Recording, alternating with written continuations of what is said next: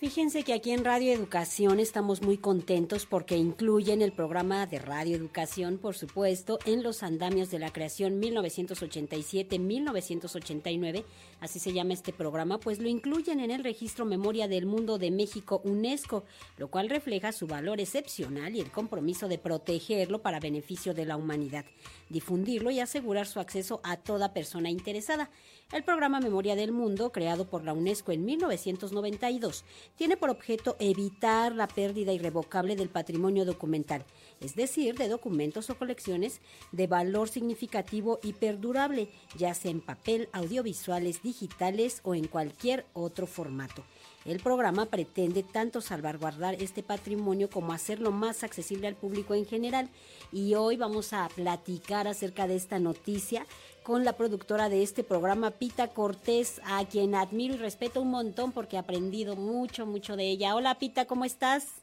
Hola Vero, qué gusto saludarte. Disculpa esta voz, pero ya sabes cómo andamos. De la oh. garganta casi todo. Ay, con voz muy, muy sensual. Ok. Pita, gracias por estar aquí y debes estar muy contenta con este, con este reconocimiento, muy contenta y feliz con en los andamios de la creación de allá de 1987-1989. Sí, estoy súper feliz y por, su, por supuesto me trae a la memoria gratos, muy gratos recuerdos de mi amigo y maestro Héctor Azar, quien la verdad hizo una serie de charlas, más que entrevistas, ¿sabes? Porque todos estos grandes personajes, como Rufino Tamayo, Blas Galindo, Gabriel Figueroa, todos ellos eran amigos cercanos de él, y entonces las charlas son súper amenas, llenas de anécdotas, son hermosísimas. Entonces, eh, traer a la memoria al maestro Héctor Azar ha sido algo increíble. Hablé con su hijo, porque estoy poniéndolo al tanto de todo. ¿Con Rabindranath? Carlos, Carlos Azar. Hablé con él, entonces, pues nos estamos poniendo de acuerdo porque la presencia del maestro no puede faltar. Así que, pues, celebrando, la verdad, sí, celebrando con mucha alegría este reconocimiento que se le hace una vez más a Radio Educación, nuestra alma mater, que tiene estos tesoros y más. Así que más bien vamos apurándonos. Tenemos un equipo de fonoteca maravilloso. Eh, no, no menciono todos los nombres porque luego se me vaya a ir alguno, pero todo el equipo de compañeros que están en fonoteca y que colaboran con Heriberto, la verdad son un equipazo. Personas eh, muy sensibles, muy humanas, a quienes manifiesto también mi respeto aquí. Y no quiero dejar de mencionar, porque es parte importantísima de esto, Fructuoso López que fue quien se encargó de realizar la grabación, la edición y el montaje. En aquella época todo era con cintas de carrete abierto y su habilidad en los dedos siempre fue impresionante para mí. Le decía yo que era un pianista de la consola.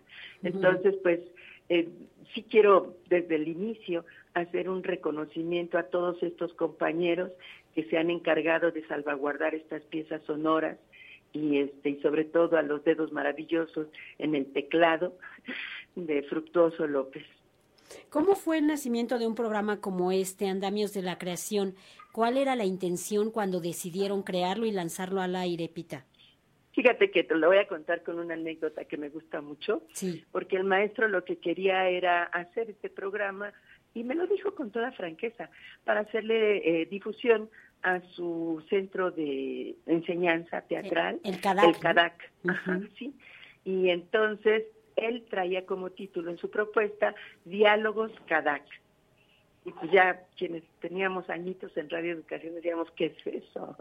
entonces ya cuando nos sentamos a platicar sobre el título, eh, me invitó a desayunar unos huevos deliciosos ahí en el libanés, en el centro libanés, de, de huevos con perejil, se los recomiendo muchísimo, son deliciosos. Y conste que no cobro comisión ahí, pero son memorables. Tanto como lo que ocurrió ahí. Yo en aquella época estaba, llevaba dos cuadernos generalmente conmigo, el de producción y entrevistas, y otro que tenía que ver con con todo el trabajo de albañilería de mi casita que estaba en construcción. Entonces, ahí anotaba lo de los ladrillos y demás, y que me confundo de cuaderno. Entonces, no me llevé el de producción, me llevé el de albañilería. Y ahí venían los andamios. Sí, entonces esta vez yo le pregunté que bueno que qué es lo que quería hacer porque el título tenía que ser como más más sensible, más atractivo. Y él me dijo, pues mira, la verdad es que más que una entrevista yo quiero platicar con ellos de, de, de sus vidas, pero pero de sus vidas y como el arte, ¿no? Yo me acuerdo mucho de Rufino Tamayo que decía, por ejemplo, quiero saber a Rufino Tamayo cómo le entraron esos colores por los ojos. Se lo pregunta de otra manera en la entrevista, pero la respuesta es que Rufino Tamayo vivió parte de su infancia en el mercado con su tía y que a él desde chiquito le atraían mucho los colores de todas las frutas, ¿no? Entonces le dije, entonces tiene que ser esto algo distinto. Es como si quisiéramos meternos a sus a sus emociones vinculadas con el arte y esto desde el principio, me dice así. Entonces abro el cuaderno y veo que dice ahí anda, andamio dos metros de tal, tal por Juan. y dije, ah, caray. y solté la, la carcajada y se rió él y le dijo, es que digo, mire, muy, muy adecuado al título, es como subimos en un andamiaje como los pintores. Dice, ándale, eso me gusta. Y ahí nació Andamios de la Creación. Pita, ¿de qué manera em, este reconocimiento por parte de la UNESCO como registro memoria del mundo eh, ayuda a proteger más este material y también que se difunda, no? No, pues de todas las maneras posibles.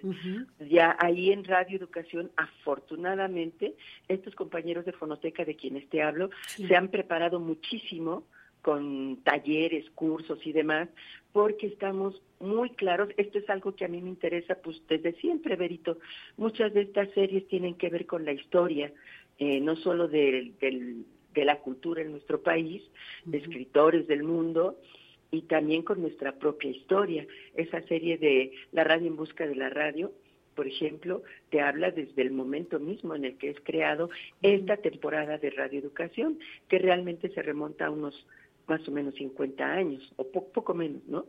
Pero lo importante de todo esto es que gracias a estos compañeros, ese material está clasificado, catalogado y ahora gran parte de este material digitalizado, como ocurre con los andamios de la creación, que hemos trabajado con con la Fonoteca Nacional y digo hemos porque pues sentimos este esta hermandad con esa institución que también se preocupa mucho por todo esto. La preservación de la memoria del mundo es muy muy muy importante porque esto nos da identidad a quienes están eh, enamorados de la cultura, todos los latinoamericanos se emocionan con esto porque hay identidad en cada uno de estos artistas, pero también a nosotros nos emociona mucho de esas voces que están ahí en Radio Educación y que nos dan una identidad latinoamericana, mexicana, pero también tenemos revolucionarios, por ejemplo, que estuvieron en la revolución, tengo en mente uno que era de Zacatecas, en fin,